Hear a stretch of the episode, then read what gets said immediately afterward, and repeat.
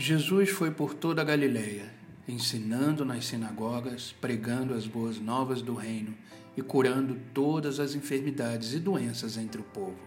Evangelho de Mateus, capítulo 4, versículo 23.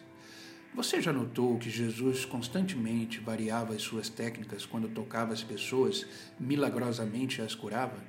Em uma ocasião, ele tocava uma pessoa e em outra, uma pessoa o tocava. Em outra ocasião ainda, ele falava uma palavra e alguém era curado.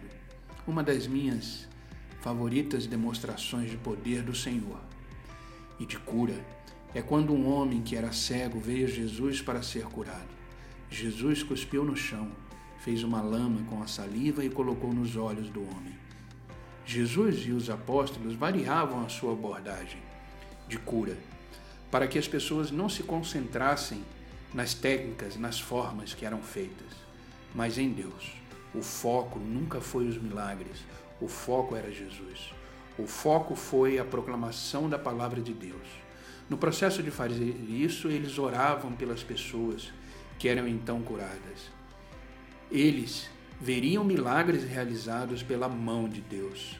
Até os demônios seriam expulsos das pessoas mas nunca era nisso em que se concentravam as suas energias. Ninguém jamais foi descrito como tendo um ministério de cura ou algo semelhante. Deus pode curar e cura. Eu creio que devemos pedir sempre isso a Ele quando estamos doentes. Acredito na cura, acredito no poder de Deus e em seus milagres. Mas também acredito que Deus escolhe quando, onde e a quem Ele vai curar e como curar. Ele cura quando quer curar. Deus é soberano. É algo que dependem, depende inteiramente dele. É por ele, é para ele que são feitas todas as coisas. É só dele. Se Deus trabalha de um jeito, existe algo em nossa natureza que nos faz querer orbitar em torno disso. Deus variou o seu método para que as pessoas não colocassem a sua atenção nessas coisas, mas nele. Na verdade, não é de cura que precisamos, é do próprio curador. Precisamos de Jesus. Pense nisso. Tudo é por Ele, para Ele. Tudo tem a ver com Ele. Pense nisso.